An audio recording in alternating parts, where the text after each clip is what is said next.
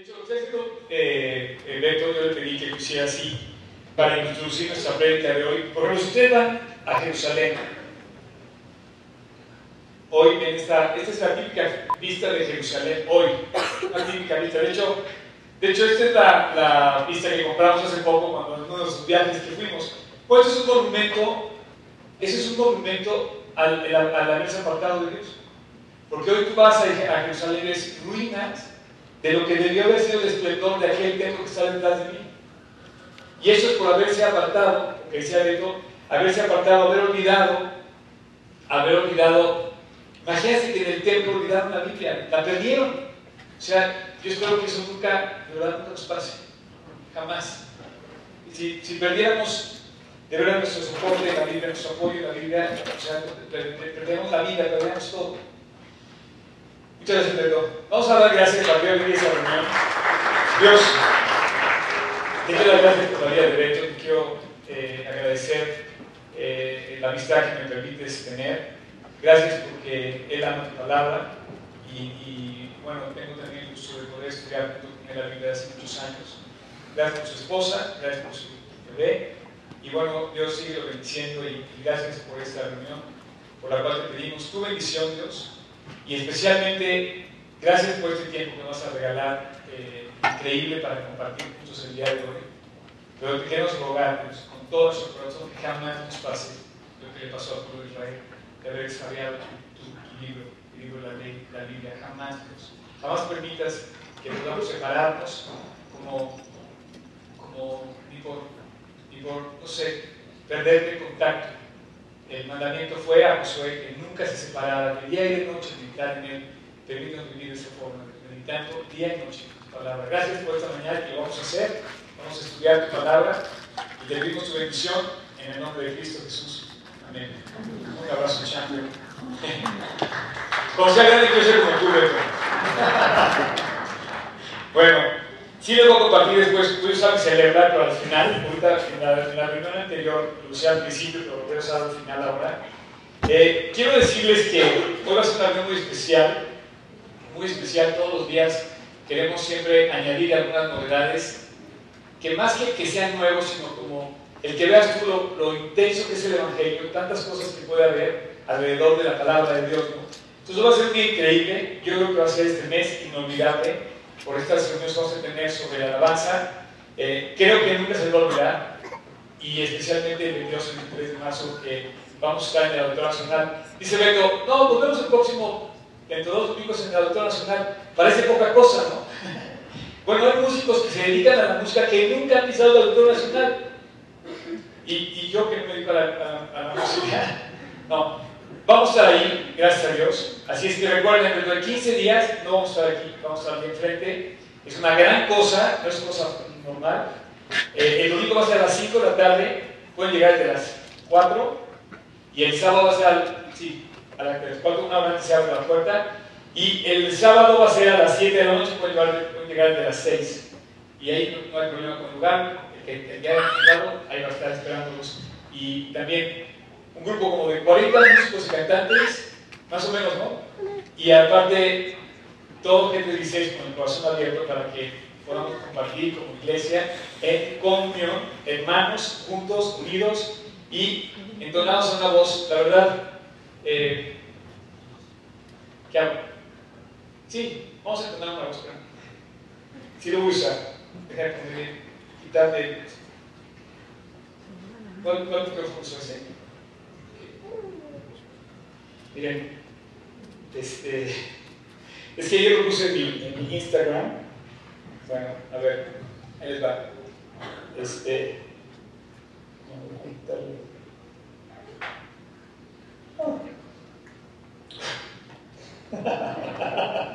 a veces si les soplas funciona mejor el celular. ahí va, ahí va. Ok, ¿listos?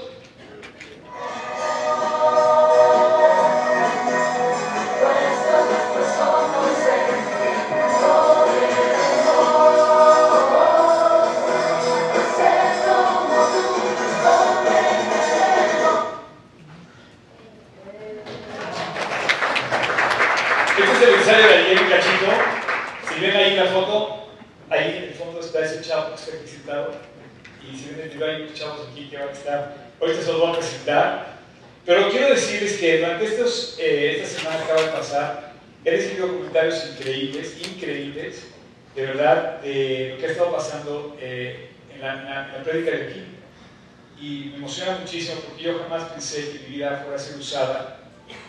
Jamás pensé que yo tuviera una utilidad que trascendiera. Y, y, bueno, ustedes saben lo, la cantidad de comentarios que he recibido de personas que, han sido movidas a arreglar su vida, a corregir su relación con seres muy cercanos, con sus padres, eh, a reconciliarse. Bueno, ayer me contaban una historia increíble, increíble, eh, del último capítulo de Sansón. ¿Se acuerdan? Que un invitado aquí, que estuvo en el episodio. Bueno, no saben el impacto que ha tenido ese testimonio, no solamente el de él, sino el de las personas que lo acompañaban, su, su hermana y su sobrina. Eh, cada uno contó su historia, habré historia de lo que ha pasado en ellos y eso es lo que a mí me interesa contar siempre, ¿no? O sea, tú tienes una historia, yo tengo una historia, pero todos aquí tenemos una historia, una historia increíble, una historia única, una historia particular, una historia especial, como las estrellas, todas se llaman distintas. Las estrellas del universo todas tienen un nombre, Dios le puso un nombre a todas, pero también a ti te puso un nombre. No eres un número, eres una persona especial, yo soy una persona especial, tú eres una persona especial, Dios puso en ti talentos y dones increíbles para desarrollarlos. Pero cuando esos dones se ven truncados por nuestro pecado, también la historia es única, pero también el rescate y la redención de esa historia es única. Y entonces de repente se empieza, empieza a ver como lo importante de la gente, pero lo importante del mundo es la gente, lo importante de lo que vivimos es la gente, eres, eres tú, soy yo, o sea, somos, somos personas, entes que vivimos en este planeta y para Dios es el motivo de su gran amor, el ser humano. A términos personales, tú pudieras pensar, puedes poner la foto del templo. Miren, yo le pedí a Beto que hablara del templo, porque el templo de Jerusalén es como la, te decía yo, el monumento al drama de, Israel. Si tú eres judío, si hay algún judío aquí, me vas a confirmar lo que te voy a decir. O sea, Israel añora tener esto vivo. Esta maqueta que está en Jerusalén, en el Museo de Israel, que hemos tenido la oportunidad de visitar algunos, es una maqueta increíble, es más grande que ese salón, la maqueta. Esa, eso está hecho con las mismas piedras, taladas así en, en, miniatura, de la misma piedra de Israel, de, de, la piedra que construyó en Jerusalén, y está ensamblada como legos, pequeños pedacitos, está levantada una maqueta de lo que fue eh, Jerusalén en los tiempos de Herodes o en los tiempos de Jesucristo. Este fue el, templo de Herodes, este fue el templo que vio Jesús. Ahí hemos estado comentando esto, pero son ruinas. Tal como dijo Cristo, no quedó piedra sobre piedra. Es el monumento al haber abandonado a Dios. Ahora, yo no quiero hablar ni de historia, porque ya presentamos un poco de historia, pero nosotros no es historia, no vamos a ver en qué año pasó esto, ni en qué año sucedió lo otro, no. Yo quiero que, nos enfoquemos a tu historia a tu corazón. Para eso es lo importante, lo que pasa en tu corazón. Pero la referencia a la que yo quiero hacer es a cómo está el templo de Dios en tu corazón.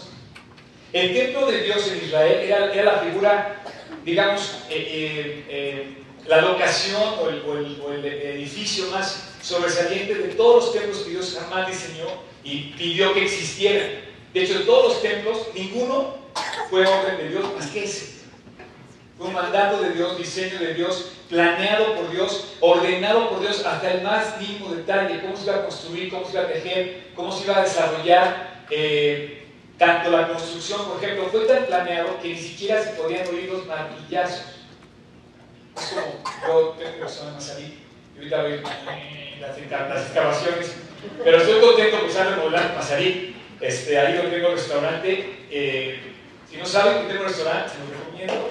Este, si dicen que van de parte mía, les hacen descuento.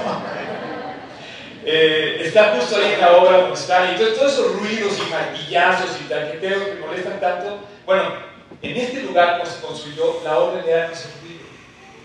Entonces era tan hermoso esto que era para Dios. Pero bueno, ¿qué pasa en tu corazón para Dios? ¿Qué es lo que está pasando en tu corazón para Dios? Así como, así como eh, tú podrías pensar que, que hasta hacer una gran obra, delante de Dios puede estar solamente de tres formas, como está el templo. Puede estar construido en todo su esplendor, como lo fue en el tiempo de Cristo cuando lo vi, cuando, lo, cuando, cuando estaba. Pero, y también, bueno, todo su esplendor más bien lo disfrutó el templo cuando lo inaugura Salomón. Y también yo pienso que en el regreso de la deportación, cuando, eh, cuando estuvo la reconstrucción de Nehemías a través de esta Zorobabel, y como decía eh, Beto, eh, los reyes de Ezequías y Josías, cuando regresaron avivados para volver a dedicarle a Dios en toda la nación de Israel. vamos a tocar el tema de Josías al final de mi plática, pero esta referencia es saber cómo está en tu corazón. Puede, puede estar en tres formas. En todo su esplendor, es el escenario uno. Puede estar ni siquiera levantado, ni siquiera, ni siquiera, ni siquiera a lo mejor ni siquiera hay un templo en tu corazón para Dios. Ni siquiera hay un, lugar en tu corazón para Dios. Hay gente que no le interesa a Dios, hay gente que no tiene a Dios y definitivamente su lugar en tu corazón está vacío. Como cuando estaban los... Eh, eh, Jeruseos, que, Jerusalén no, tenía ni siquiera, ni siquiera había ahí la nación de Israel. Antes de Israel estaban los Jeruseos y no había templo. A lo mejor así está tu corazón, sin un lugar para Dios realmente. Ahora, si yo leo lo que hemos estado eh, comentando, que de hecho sigo aprendiendo la carta de Efesios, una salvada completita, Efesios en capítulo 3 dice, para que habite Cristo por la fe en vuestros corazones para que habite Cristo, fíjate bien, para que habite Cristo por la fe en vuestros corazones. Habitar Dios, su, presencia en tu corazón, de tal manera que tu corazón sí es un templo de Dios. Es más, vamos a ponerlo del lado científico, no he estado como científico, nunca he platicado con es increíble, son super necios. Ellos dicen que la tienen y que no, no pueden mover de ahí. Sin embargo, hay científicos que comprueban la verdad de Dios y que la ciencia, entonces dice, oye, es que no hay más que comprobar a Dios. Y entonces, eh, eh, del lado científico, para que veas que no existe un templo que pueda habitar o hacer que, habite Dios ahí, pues simplemente no cabríamos. Por más grande que sea, no cabemos dentro de un templo. Entonces, ¿cuál es el bueno? el que tenga la presencia de Dios, que a ese no tampoco. Salomón cuando lo inaugura dice, Señor, este templo ni siquiera puede contenerte a ti, o sea, tú eres el que, o sea, todo el universo te puede contener, Dios, ¿cómo te va a contener una casa hecha por manos de hombre? Entonces, si buscas a Dios en un templo, no lo vas a encontrar. Es más, puedes ir a la Catedral de México, el letrero oxidado la entrada, no estoy hablando mal de nadie más, ahí está el letrero, está oxidado. Dice, esta es la casa de Dios, por favor, silencio y respeto. Perdóname, pero en la casa de Dios no existe el óxido. No se deteriora nada. Va a estar para siempre, para siempre perfecta. Ni siquiera va a necesitar perder la luz en la casa de Dios. Porque dice que Dios es la luz, que no va a dejar de brillar día y noche. Entonces no vas a confundir buscar a Dios a través de un templo, solo tu corazón. Estoy hablando de tu relación con Dios y esa puede estar en tres formas, avivada, apagada o en ruinas, como un templo. En todo su esplendor, ni siquiera existe, o arruinada como está hoy Jerusalén. Este es, el, este es Jerusalén. Y es emocionante ir a Jerusalén. Pero si tú vas a la, a la, a la explanada del templo, todo lo que vas a ver son ruinas. Bueno, y una mezquita musulmana en donde debería estar el templo de... Es más, para que me entiendas, tan lloran por el templo, que es la razón por la que todos los judíos ortodoxos se dicen de negro, ¿los han visto? Están de luto porque no tienen el templo, porque el templo lo perdieron, se les, se lo, lo, dejaron ir. Yo quisiera que ese dolor también lo tuviéramos nosotros cuando, cuando dejamos de ver a Dios trabajar en nuestro corazón. Cuando dejamos a un lado a Dios y nos vamos lejos, lejos, lejos de nos empieza a ir mal. Voy a pedirle a los chavos que pasen, a los chavos de la alabanza, esta mañana y esta mañana y la siguiente, y al final de nuestra serie que va a ser en el Auditorio Nacional, eh, nuestra serie, ¿cómo que se ya, ya, me, subí yo el, el, el eh, vamos a, vamos a, vamos a, a cantar. Ahora yo te quiero enseñar a cantar, porque pues, no soy bueno para eso. Eh, déjame ponerte otro, cachito del ensayo. Perdón, déjame salir con él. Y además, ¿sabes qué? Me gusta que no seamos tan, tan formales, porque esta, reunión nació de una, de una casa, de una, reunión de face to face todos, ¿no? A ver, pasa el micrófono. Voy a poner otra, otro, otro cachito de del ensayo. Disculpen que yo lo grabé, bueno, Pero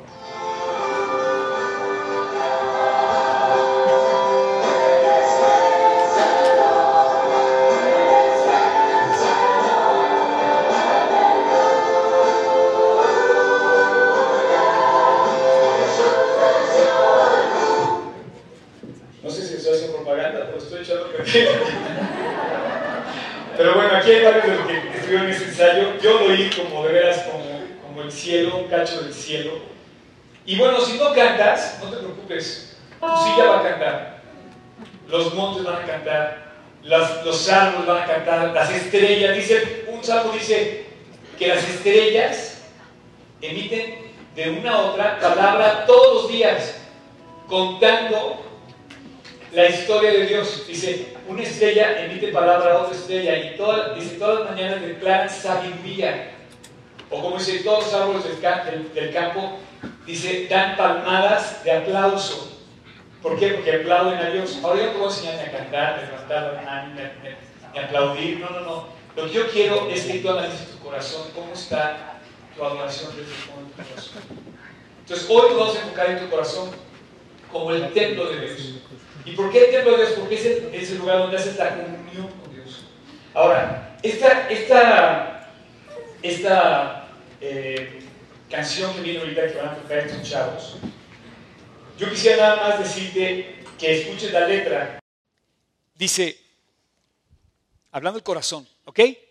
Vamos a tu corazón, porque eso es lo importante para Dios, tu corazón y Dios. Esa es la relación de comunión que debe haber. Tu corazón con Dios. Dice, mi alma Dios refrescó. No sé si quieras que eso suceda en tu alma. Dice, y ya nunca se secará. Al fin te encontré. Esa es la parte de la letra que, que van a oír. Tu palabra es la verdad y fluye, fluye vida, fluye sin cesar y fluye sin cesar. Tu río me lleva a mi hogar y fluye en mí y fluye en mí. En mí. No en ti, pues no sé si en ti, pero cuando menos en mí. Y es lo que Dios quiera, que fluya la vida de Dios. Dice, el que cree en mí, dice Cristo, el que cree en mí, de su interior correrán ríos de agua viva.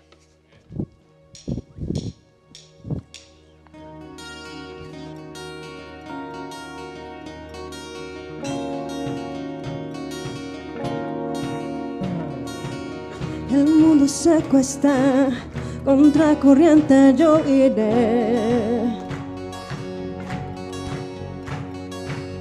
Oigo a Jesús hablar, su palabra vida es.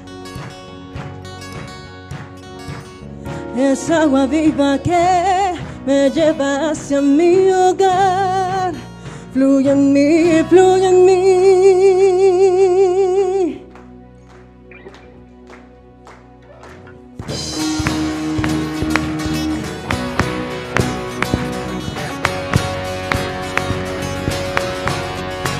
Mi fuente.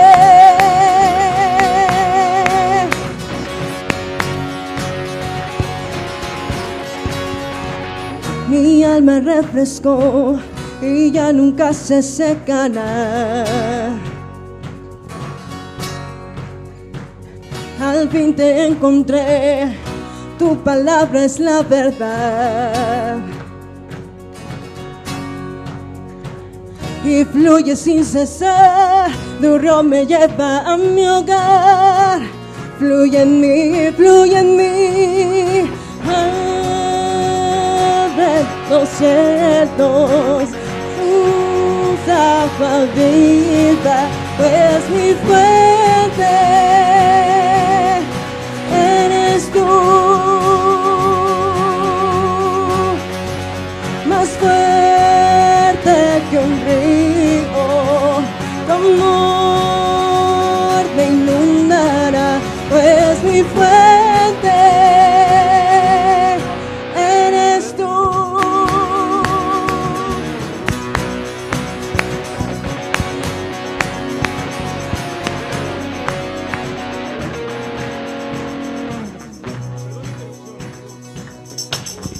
A ver, no sé si están captando lo que les quiero decir.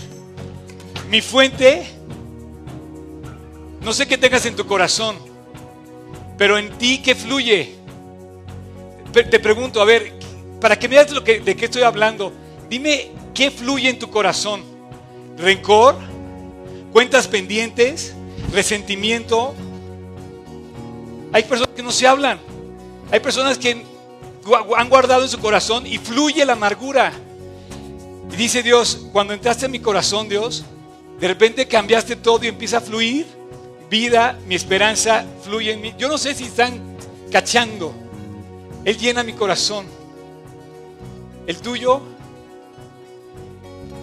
¿Y sabes por qué? Porque todo comienza en tu corazón. Todo lo que vas a hacer en tu vida comienza desde tu corazón. Vamos otra vez a terminar esta canción. ¿Sí? Ay, espérenme, espérenme, otra cosa. ¿Cómo es? Espérate, no es.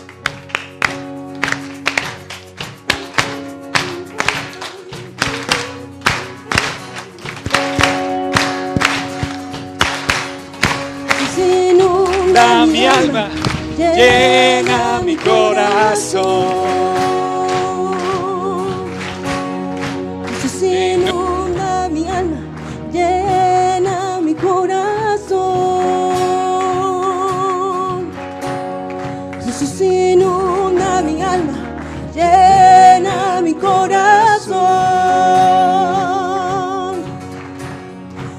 Inunda mi alma, llena mi corazón.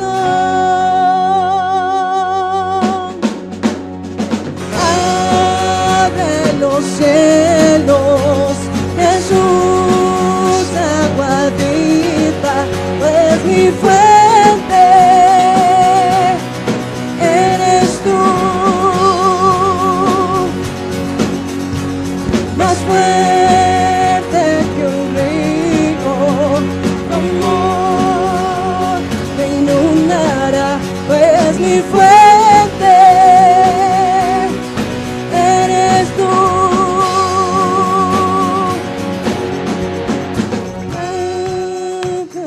los cielos, Jesús, agua viva, pues mi fuente eres tú. Más fuerte que un río, tu amor me inundará,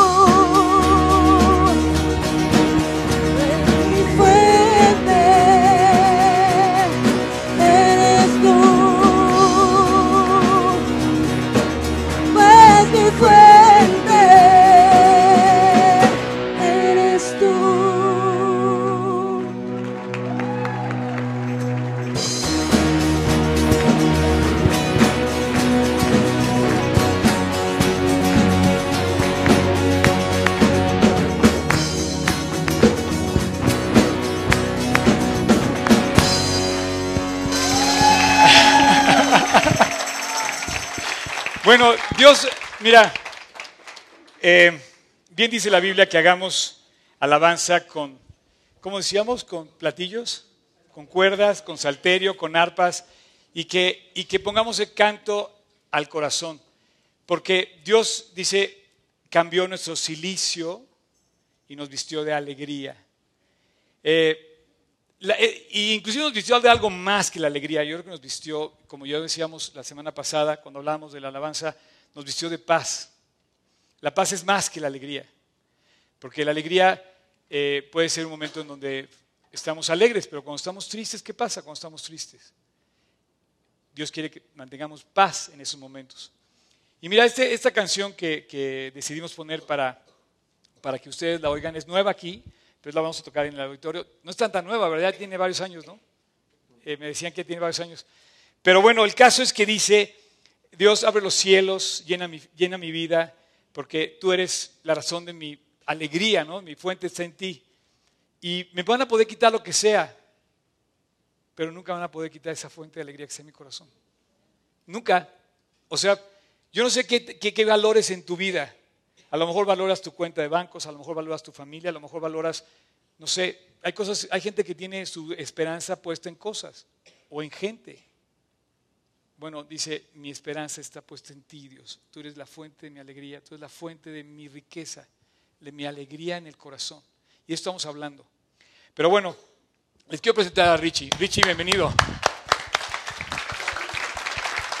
Este, Richie es el, es el guitarrista, digamos, eh, este es nuestro invitado de hoy.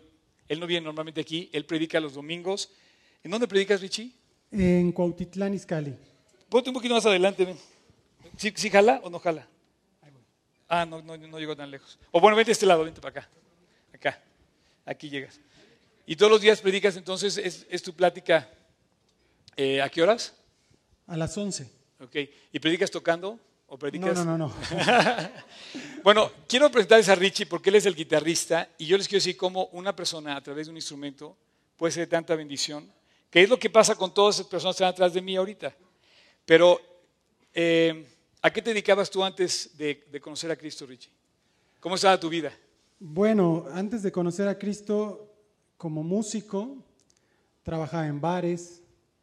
Bueno, mi vida estaba totalmente desorganizada, ¿no? En esto de, pues sí, tenía muchos vicios, eh, llevaba una vida sucia, inmoral. Cuando, cuando, ¿Cómo fue que Dios te habló de, de Él, de, de Jesús? Bueno, este, te cuento un poquito. Sí, sí, sí. Eh, yo, yo, yo vengo de la ciudad de Mérida, Yucatán, y vengo de un hogar destrozado. Ahora que hablabas de ruinas, Ah, gracias. Perfecto. Gracias.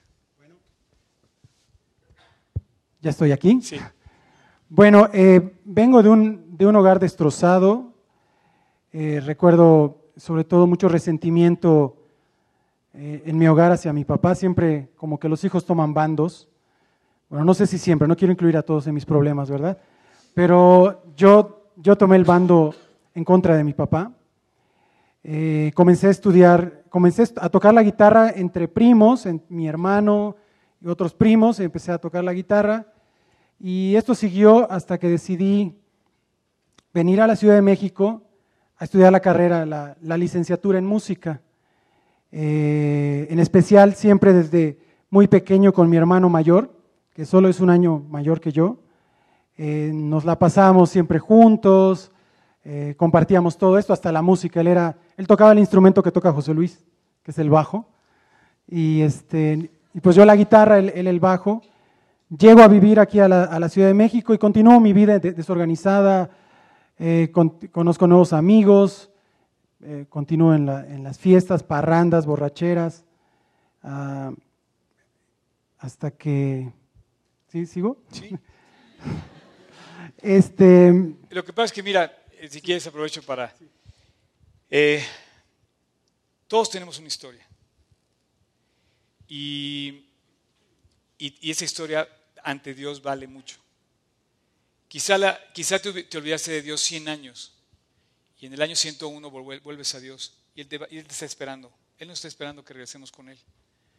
Pero dentro de todo este caminar, si, si tu corazón está vacío, o sea, estás sin Dios, a lo mejor ni siquiera jamás ha, ha habido ahí un lugar para Él en tu corazón. Y entonces por eso tú no puedes cantar o alegrar tu vida porque todo está hecho en tus fuerzas. ¿no? Entonces, Él nos va a contar su historia y cómo, cómo Dios tocó su corazón. Sí, entonces, eh, ya estudiando aquí en la carrera de música, yo tenía dos años viviendo aquí en México. Eh, me iba muy bien, digamos, en, la universidad eh, y ya tenía yo trabajo. Yo, como te decía, trabajaba en grupos y sobre todo eh, una gran parte de mi vida era en, los bares, la vida nocturna, tocando este, rock. A los dos años de vivir aquí, mi hermano mayor decide, él también como músico, venir a la Ciudad de, México y, y estudiar también la carrera junto, o sea, estar reunidos, ¿no? Y eso me llenó de alegría. Me acuerdo mucho que siempre le decía a los compañeros de la, de la universidad, lo tienen que conocer, es increíble, mi hermano. Este, yo siempre he sido muy callado y él era toda risa, bromas, alegre. Y llega finalmente y de repente empiezo a notar que empieza a leer la Biblia. Empieza a reunir con personas que, estudian la Biblia también. Incluso él trató de decirme algo y yo le dije que eso estaba muy bien para él porque él, pues él sufría mucho, ¿no? Pero que yo no lo necesitaba, que yo la verdad estaba increíble, ¿no? Una, eso, eso, eso fue, fue un corto tiempo, él estuvo como tres meses en la Ciudad de México y en una, después de una fiesta de la escuela de, de la carrera, este, yo como siempre me, me puse a beber, estaba bien borracho y este, al dirigirnos al carro de un amigo, eh, mi hermano se adelanta y me quita el lugar de adelante, ¿no? Al lado del, que, del conductor. Y yo me senté atrás de él. Me acuerdo que había sido una noche muy, muy especial para él, para mí, porque nos habíamos dado muchos abrazos. eh, estábamos como, como, como muy cariñosos, ¿no? Pero al dirigirnos a la casa, en, unos minutos después, un camión invade el carril, se voltea el carro, y cuando me bajo del carro, mi hermano estaba muerto. Y en ese momento se cayó todo ese velo y mentiras, ¿no? ¿Cuál vida perfecta y cuál éxito, ¿no? Y me preguntaba por qué él, que estaba arreglando las cosas con Dios, había muerto y no yo, que realmente vi mi vida muy sucia, vi mi vida un desastre, una ruinas, como lo acabas de decir tú. Y pues finalmente el cuerpo regresó a Mérida, pasó todo esto. Cuando regreso a la ciudad, pues yo había, mucha- muchas personas se habían acercado a, a darme el pésame, pero yo me volví muy duro, o sea, les daba el avión, ¿me entiendes? Y cuando un amigo de estos amigos que estudian la Biblia me, me invita como para platicar de esto, yo pensaba hacer lo mismo, ¿no? Escucharlo, poner mi cara de triste y, y dejarlo así, ¿no?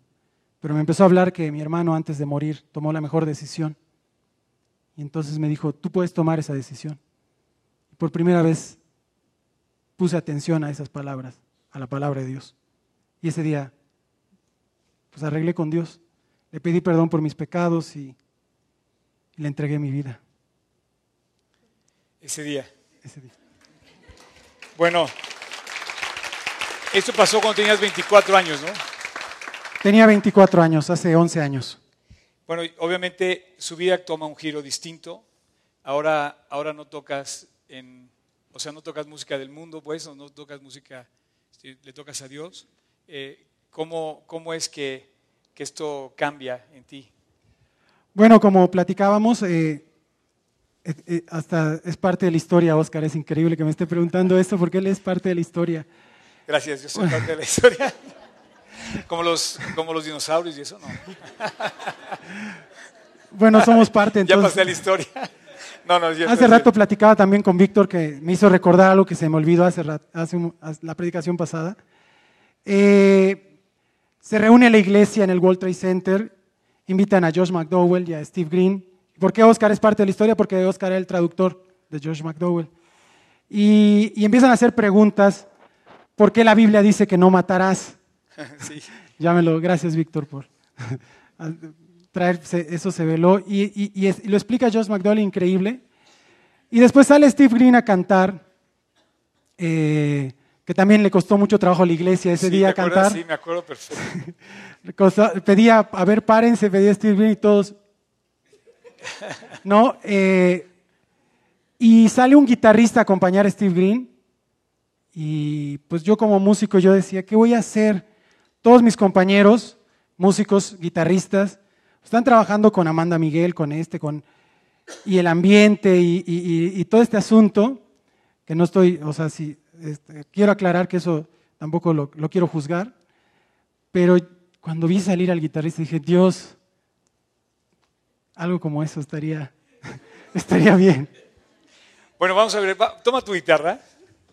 Eh, voy a dejar esto acá. Y puedes dar unos acordes así, de esos que... Por ejemplo, lo que estaba haciendo ahorita hace rato, el, el de...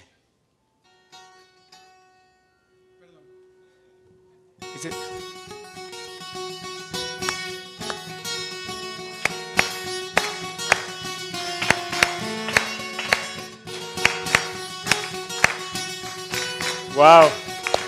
Miren, esta es, una manera de predicar la Biblia también. Inclusive con la batería. O sea, tú dices, bueno, ¿qué puedo estar predicando yo con la batería? Bueno, ¿qué puedes estar haciendo a lo mejor detrás de un escritorio en tu vida? A lo mejor dirigiendo, este, a lo mejor el tráfico. ¿qué puedes, ¿Cómo puedes tu vida ser, ser, de impacto a los demás? Bueno, pues déjaselo en manos de Dios. Lo que estoy seguro que Dios devolvió la sonrisa y la paz a este hombre. Y Dios, sobre todo, al, decir lo que acaba de comentar, pues hizo de su corazón el templo de Dios. Lo invitó a llenar el templo con su presencia, lo invitó a llenar su corazón, tal como lo dice el, Evangelio, ¿no? tal como lo dice la palabra.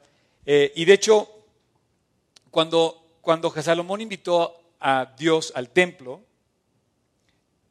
eh, leyó estas palabras. Salomón se paró frente al altar del Señor en presencia de todo el pueblo. Extendió los brazos al cielo y dijo, Señor Dios de Israel, no hay nadie como tú. Se empiezan a ver expresiones que solamente le puedes dedicar a Dios, como las canciones que cantamos, solamente se le pueden dedicar a Él. No hay nadie en los cielos ni en la tierra, otro Dios como tú, pues tú cumples tu pacto y tienes misericordia de quienes te honran y te obedecen de todo su corazón porque lo podemos hacer de labios nada más. Hay palabras muy masticadas, religiosas, que masticamos y que decimos, pero no se repiten del corazón. El Padre nuestro completito puede ser una palabra masticada nada más y no surge del corazón. Este hombre era el rey de Israel y dice, Señor, a quien te honra de todo su corazón, tú has cumplido tu promesa que hiciste a tu siervo, mi padre David. Lo, que entonces le prometiste de palabra, hoy vemos que se ha cumplido. Eh, pero es verdad, Señor, que quieres vivir en el mundo entre nosotros. Claro que quiere vivir. Es la razón de que nos creó. Somos criaturas de Dios. No somos hijos de Dios hasta que lo aceptamos. Hay una diferencia entre ser criatura de Dios y ser hijo de Dios. Para ser hijo de Dios tú tienes que reconocerlo como padre. Para ser criatura de Dios simplemente quédate como estás. Somos criaturas de Dios. Y dice, ¿en verdad Dios quiere vivir en este mundo? Sí. Dice, ni siquiera la expansión de los cielos es capaz de contenerte, mucho menos el templo que he edificado en tu honor.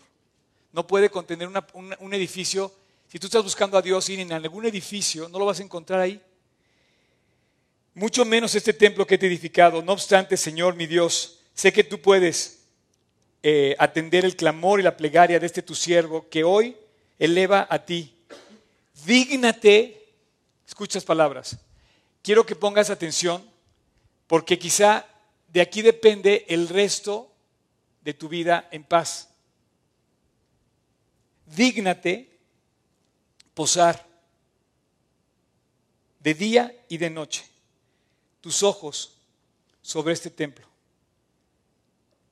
así como lo prometiste, ahí estaré, ahí estará mi nombre para siempre. Oye aquí las plegarias de tu pueblo Israel, de este siervo tuyo, cuando vengas a este lugar, desde el cielo donde tú habitas, escuches mi clamor y perdona.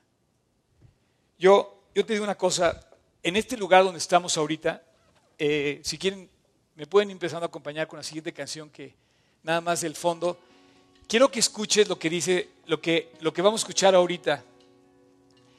La, canción que sigue describe otra vez el corazón necesitado de Dios. Dice, mi esperanza está en Jesús, en su justicia y en la cruz. De nadie más dependeré, solo mi roca, mi roca es Él. Yo, yo te quiero decir esto porque tú estás aquí en un lugar de cinco estrellas, un lugar muy cómodo, aire acondicionado. Aquí no se vive la vida cristiana, pero aquí Dios te quiso traer para que escucharas que tú debes de, hacer de tu corazón el templo de Dios. A lo mejor en el templo de tu corazón existe mucho pecado y has permitido que crezca el pecado y no necesariamente yendo a matar gente, a lo mejor el pecado de pensamiento, el pecado de guardar rencores, el pecado de guardar amarguras en tu corazón. Y yo quiero que tú enfoques a través de esta canción qué, qué pasa en tu corazón, en qué has puesto tu esperanza realmente.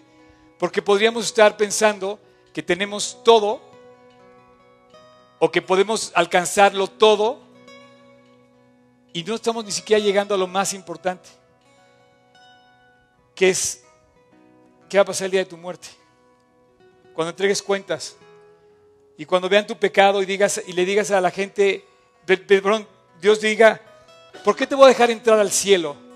¿Has pensado qué le vas a decir a Dios el día de tu muerte? ¿Soy muy bueno? ¿No he pecado? ¿O nunca creí en ti? Mira,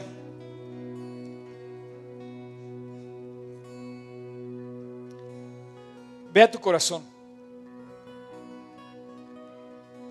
Métete un poquito allá adentro.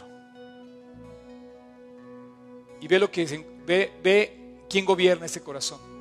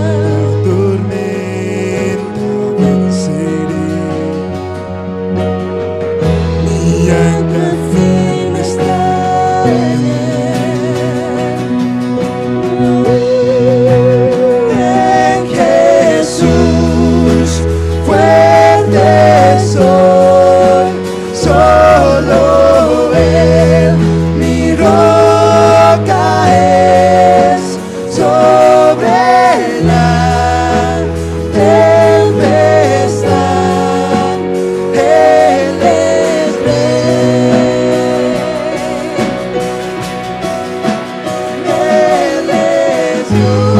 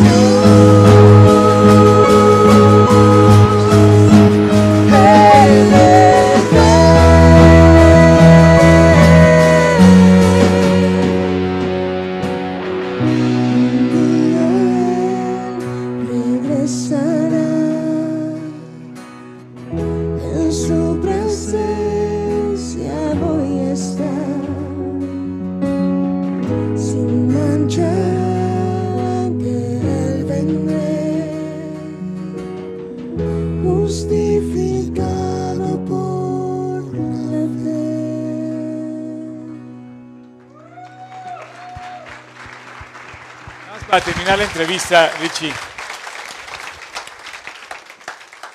¿Dios reconstruyó tu vida? ¿La está reconstruyendo? Así es. Eh, ¿Cómo te sientes hoy?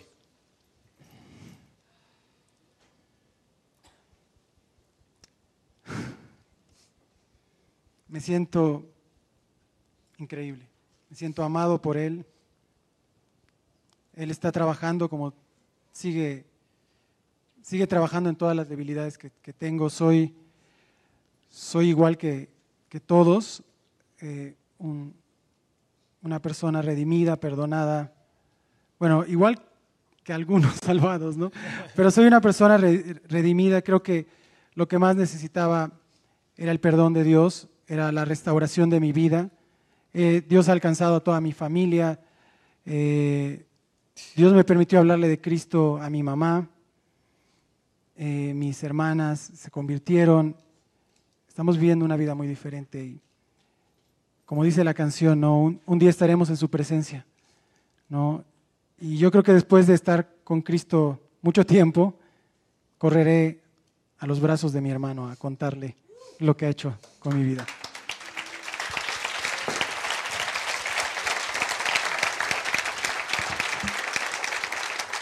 Bueno, em, al igual que Richie, yo no sé si has, tú también hayas visto eh, partir a personas amadas. Yo te puedo decir que sí, también yo he visto partir a muchas personas amadas, que, que la esperanza que Dios nos da de salvación, pues no la da nadie más.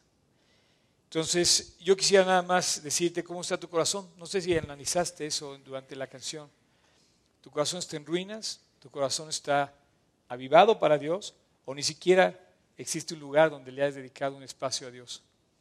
Yo, yo no puedo cambiar tu vida, ni puedo decirte más. Lo que sí te puedo decir es lo que te estoy diciendo. Cristo vino para redimir tu vida, perdonarte y llenar tu corazón. Por eso le puedes cantar a Dios, a un Dios que salva, a un Dios que redime, a un Dios que restaura, a un Dios que llena el alma de alguien, que es capaz de cantarle y dedicarle su vida. Imagínate para un músico lo que es decir, no va a cantar más que este género de música. La verdad, Rich, es una decisión bien valiente. Y bueno, eh, yo espero que como muchos de esos valientes que van a estar en el Auditorio Nacional y que es un territorio conquistado, no sé cómo decirte, si el éxito viene a los artistas que cantan cosas que no trascienden y que más bien a veces hablan hasta de drogas y cosas tan equivocadas, no sé, ¿por qué no, por qué no pedirle a Dios que, que traiga un profundo impacto a través de la música eh, o a través del mensaje en las personas que puedan escuchar. Y bueno, esa es la razón por la cual hacemos este tipo de eventos donde venga la gente a escuchar un mensaje de salvación a través, a través de la música. Eh, Dios ha puesto esto en tu corazón, tienes un talento de Dios igual que todos ustedes. Y bueno, yo, yo, yo me gozo muchísimo de estar aquí, me encanta cantar y, y este, desde los ensayos Ustedes saben lo que disfruto muchísimo, cantar con ellos, cuatro, como digo yo, cuatro monos ahí cantando. Pero eh, un día, un día no va a haber nada. Un día se va a acabar la salud, se va a acabar el dinero, se va a acabar la vida y va a estar delante de Dios. Yo te quiero invitar a que hoy pienses en ese momento. Quiero pedirte que cierres tus ojos. Al cerrar tus ojos, lo he dicho antes, lo voy a volver a repetir ahora. Te enfocas en ti. No puedes ver a nadie más. A veces nos gusta cerrar los ojos para no pensar en nosotros. Pero ese es el momento en el que yo, yo quiero que tú pienses en ti. ¿Cómo está tu corazón? ¿Qué has guardado en tu corazón? ¿Qué has permitido en tu corazón? ¿Qué has atesorado en tu corazón? ¿Quién gobierna tu corazón? ¿Lo, lo gobierna la gloria de Dios, su presencia en tu vida? ¿Tiene control su presencia sobre ti y todo lo que te pasa? ¿O lo gobierna tu orgullo? ¿O lo gobierna tu egoísmo? ¿Lo gobierna tu sabiduría, tus propios pensamientos, tu forma de dirigir? Bueno, yo te quiero pedir que esta mañana tú le entregues el control de tu corazón a Dios. No te voy a no te voy a forzar, te voy a ofrecer, te voy a pedir que si quieres, tomes la oportunidad. No te voy a forzar, pero si quieres, este es tu momento. Así que donde quiera que estés, si me estás escuchando en este momento, yo nada más te quiero llevar a Dios, cerca de Jesús, para que tú arregles tus cuentas. Y si te sirve de algo mi oración, voy a hacer una oración en voz alta, para que tú la hagas en voz baja, ahí en tu corazón, ¿qué es lo que Dios realmente ve? Tu corazón. Y ahí, en tu corazón, repite a Dios estas palabras. Señor Jesús, yo sé que he pecado y hoy te vengo a pedir perdón. Mi pecado más grande, haberme olvidado de ti. Y después hay muchos pecados que cometí quizá en contra de otros, en contra de ti y en contra de mí. Quizá no lo recuerdo, pero hoy te quiero pedir perdón. Y te quiero entregar, Dios, el trono de mi corazón. Quiero que tú habites dentro de mí. Te quiero invitar a mi corazón y que tu presencia me llene hasta el último espacio. Guíame el resto de mi vida. Quiero seguirte en tu palabra. Quiero obedecerte. Quiero amarte, Dios. Tal como lo dijiste en el primer mandamiento. Amar al Señor sobre todas las cosas. Desde hoy te hago mi Señor y mi Salvador personal. Jesucristo. En tu nombre te lo pido. Amén. Estos cuates se tienen que ir, se tienen que ir a su ensayo. Entonces, antes de despedirlos, les voy a pedir que cantemos la última canción. Mientras yo leo este versículo, si pueden darme la intro nada más, fíjate, dice que el rey Josías al mismo llamó delante de toda la nación y ahí mismo el rey se puso en pie, otro rey, después de, de Salomón fue el rey Josías, comprometió a toda la nación en ir en pos del Señor y cumplir sus mandamientos, testimonios, estatutos, con todo su corazón y con toda su alma, y poner en práctica la palabra del pacto que estaban escritas en el libro que encontraron, el libro que se había perdido, la Biblia, dice ahí. Hizo también que se comprometieran en ello todos los que estaban en Jerusalén y sus habitantes. Luego Josías quitó de toda la tierra de Israel todo objeto, todo objeto repugnante e hizo que todos los que se hallaban en Israel sirvieran al Señor su Dios. Y mientras Josías vivió, ellos no dejaron de seguir al Señor. Imagínate qué padre sería que mientras tú vives, la gente a tu alrededor se impulse a seguir a Cristo. Eso sería increíble que todos pudiéramos ser impulsados a caminar junto con Dios. Mientras un hombre vivió, su nación entera respetaba los principios de Dios. Su casa, su hogar. Qué, hermoso. Hoy que decías, ahorita que decías que tu familia, que han llegado con Dios, qué, qué panorama tan distinto, ¿no? Poder dar gracias, poder orar en casa, poder pedir, poder descansar en la esperanza que trae la palabra. Qué panorama tan distinto. Dice, mientras tú vivas, mientras vivió Josías, el pueblo siguió a Dios. Espero que eso sea la oración de tu corazón, que mientras tú vivas, Dios pueda alentar a los demás a vivir cerca de Él. A ver, otra vez. ¿Ya vieron?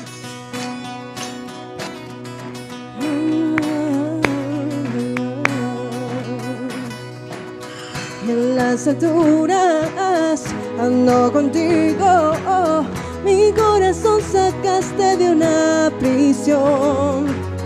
El alto voy y puedo ver, oh, oh Siempre me sostendrás, siempre me sostendrás. Mi cabeza sostiene, siempre estás cerca. Ojos levantas y veo tus metas. Pues tuyo soy, pues tuyo soy. Levantas mi voz y puedo cantarte. Levanto mis brazos para así mostrarte que tuyo soy, que tuyo soy.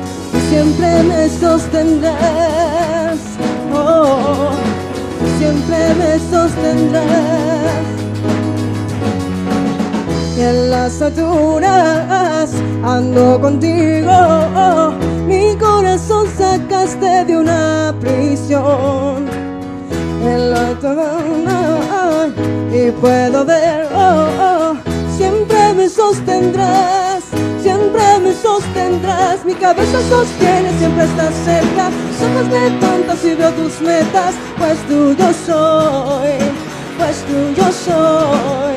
Levantas mi voz y puedo cantarte, levanto mis brazos para así mostrarte que tuyo soy, que tuyo soy.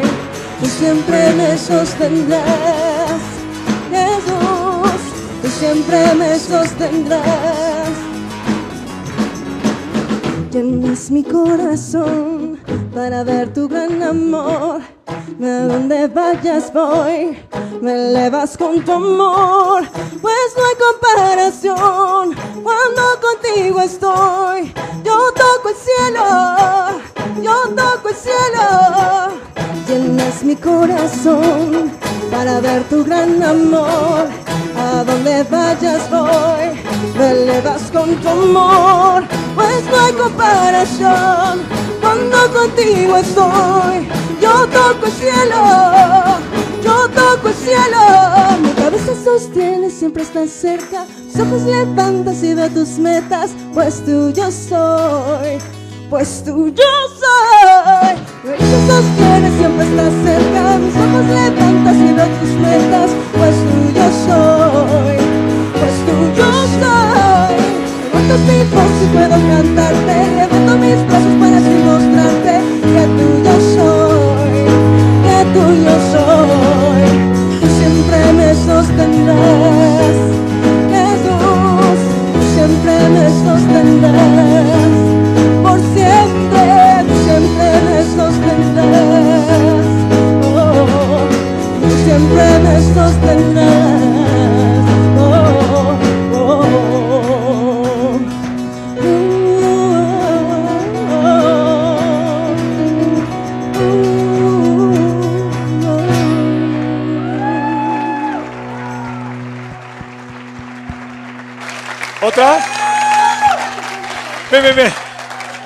Ya se quiere ir nada más. Oigan, dice esta canción nada más, este cachito, otra vez, ¿no? Este cachito dice, pues dice, me llenas, llenas mi corazón para ver tu gran amor. A donde vayas voy, me elevas con tu amor. O sea, qué promesa. Ojalá que puedas cantar lo mismo. Dice, pues no hay comparación. ¿Podemos cantar ese cachito otra vez? Pues no hay comparación cuando contigo estoy. No con Juan Gabriel o con Luis Miguel o con el que quieras. Dice, cuando estás con Jesús, no hay comparación cuando contigo estoy. Yo toco el cielo. Dice, Llenas mi corazón para ver tu gran amor. A donde vayas voy, me elevas con tu amor. Pues no hay comparación cuando contigo estoy. Yo toco el cielo, yo toco el cielo. Llenas mi corazón para ver tu gran amor. A donde vayas voy, me elevas con tu amor. Pues no hay comparación cuando contigo estoy. Yo toco el cielo, yo toco el cielo. Mi cabeza sostiene, siempre estás cerca. Mis ojos levantas y veo tus metas. Pues tú yo soy, pues tú yo soy. Cabeza sostiene, siempre estás cerca. Mis ojos levantas y veo tus metas. Pues tú yo soy, pues tú yo soy. Levantas mi voz y puedo cantarte. Levanto mis brazos para así mostrarte que tuyo soy, que tuyo soy. Tú siempre me sostendrás, Jesús. Tú siempre me sostendrás. Por siempre, siempre me sostendrás. Tú siempre me sostendrás. Oh, oh, oh.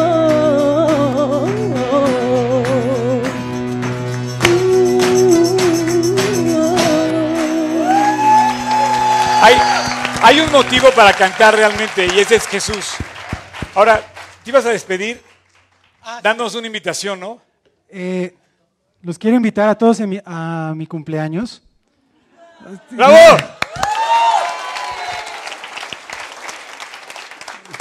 Son muchos, bueno, de la predicación anterior también. Mi cumpleaños va a ser en el Auditorio Nacional el 23 de marzo. Oye, Richie, muchísimas gracias. Bueno, así, los que nos van a ayudar a desmontar esto, por favor, ayúdenos, los chavos que iban a ayudar a desmontar.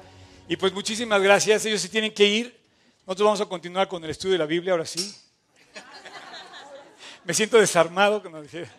No, ya más quiero, quiero, este, ¿pueden tomar asiento?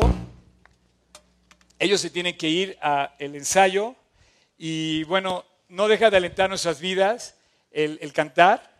Bueno, y si no cantas, te digo una cosa, hasta los valientes cantan. El, el ejército canta, tiene sus, tiene sus himnos, ¿no? Y bueno, eh, no me queda más que despedir la reunión. Gracias a todos, chavos. Dios los bendiga. Ya no quedó nadie.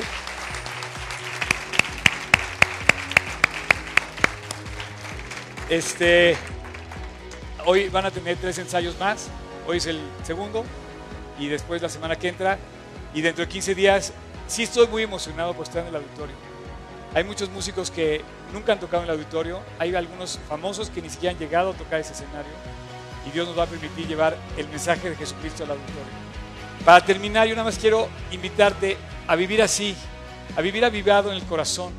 O sea, yo te quiero invitar a que pienses que tu corazón está hecho para ser el templo, el lugar donde Dios se hospede. No hay otro lugar donde pueda hospedar Dios su espíritu. No hay un templo. ¿Cuál es el bueno? Te pregunto. Y de esto está llena la Biblia. Por ejemplo, esta, esta, esta serie se llama Comunión. Dice, yo reprendo y castigo a todos los que amo. Sé pues celoso, arrepiéntete. Dios te invita a ser celoso, a ver tu corazón, a arrepentirte y a volver a Dios. Dice, he aquí yo soy a la puerta y llamo. estoy a la puerta y llamo, dice, a la puerta de algún templo. Estoy a la puerta y llamo. Y si alguno abre mi voz, ah, si alguno oye mi voz y abre la puerta, yo entraré a él. Está hablando de la puerta del corazón. Él quiere morar en tu corazón, quiere morar tan cerca de ti que te acompañe siempre a donde vayas. Finalmente caminamos solos, excepto con el que mora en nuestro corazón. Así es que eh, quiero terminar eh, dando eh, pues una oración final, pero no me gustaría despedir la reunión si no pregunto, la, la pregunta más importante de todas, no sé si tú ya tengas a Cristo en tu corazón. ¿Cómo esté tu corazón? Puedes tener tu corazón en ruinas, una relación con Dios perdida, arruinada, que, es necesario que empieces a edificar, o puedes tener a Dios en todo, su, en todo su esplendor viviendo contigo, alentando tu vida cada respiración que tienes. O ni siquiera puede haber estado Dios ahí. Y quizá lo invitaste esta mañana, entonces me gustaría nada más, si alguien invitó por primera vez a Cristo a su corazón, me gustaría que me hiciera saber levantando su mano y con toda confianza, la verdad es que aquí predicamos a Cristo, no lo ocultamos, entonces me gustaría nada más, si alguien lo quiere manifestar, sería para mí un, gusto y para Dios también el que lo expresara levantando su mano. ¿No? ¿Alguien que haya invitado a Cristo a su corazón? ¿Ya todos lo tienen? ¿Sí? Yo lo invité hace 33 años. Tomé por primera vez la Biblia hace 33 años. Y gracias a Dios no le he soltado. Encontré mi templo. No, le encontré mi templo, sí. No, yo pensé que era, una, un, era un libro aburrido porque no tenía ninguna estampita, ninguna figura. Hoy estamos acostumbrados a leer más fotos que letras. Nada más te dejo de decir una cosa, este libro, cada una de sus letras, cada una de sus páginas, de sus 1200 aproximadamente páginas, tiene una promesa para ti. La verdad, no te separes de él porque esas promesas están, están ahí para ti. Eh, Voy a leer la última, que me alentó mucho. Estas últimas tres semanas, yo nada más pienso en esta iglesia, en la iglesia de Filadelfia. Dice Dios, yo conozco tus obras. Si alguien conoce nuestra vida, es Él. He aquí, he puesto delante de ti una puerta abierta, la cual nadie la va a poder cerrar. O sea, dice Dios, yo conozco tus obras, yo te voy a bendecir y yo voy a estar contigo y nadie te va a poder quitar eso. ¿Por qué? Porque aunque tienes poca fuerza, has guardado mi palabra y no has negado mi nombre. Yo sí quiero vivir.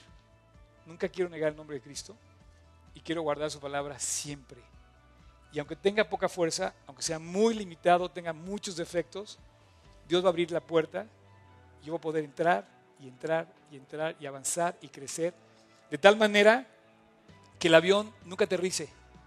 Yo te invito a que tu relación con Dios jamás vuelva a tierra y que siga tan alto, tan alto, tan alto cada vez más, que ese, que ese efecto solamente te lleve a ir más lejos y más alto junto con Dios.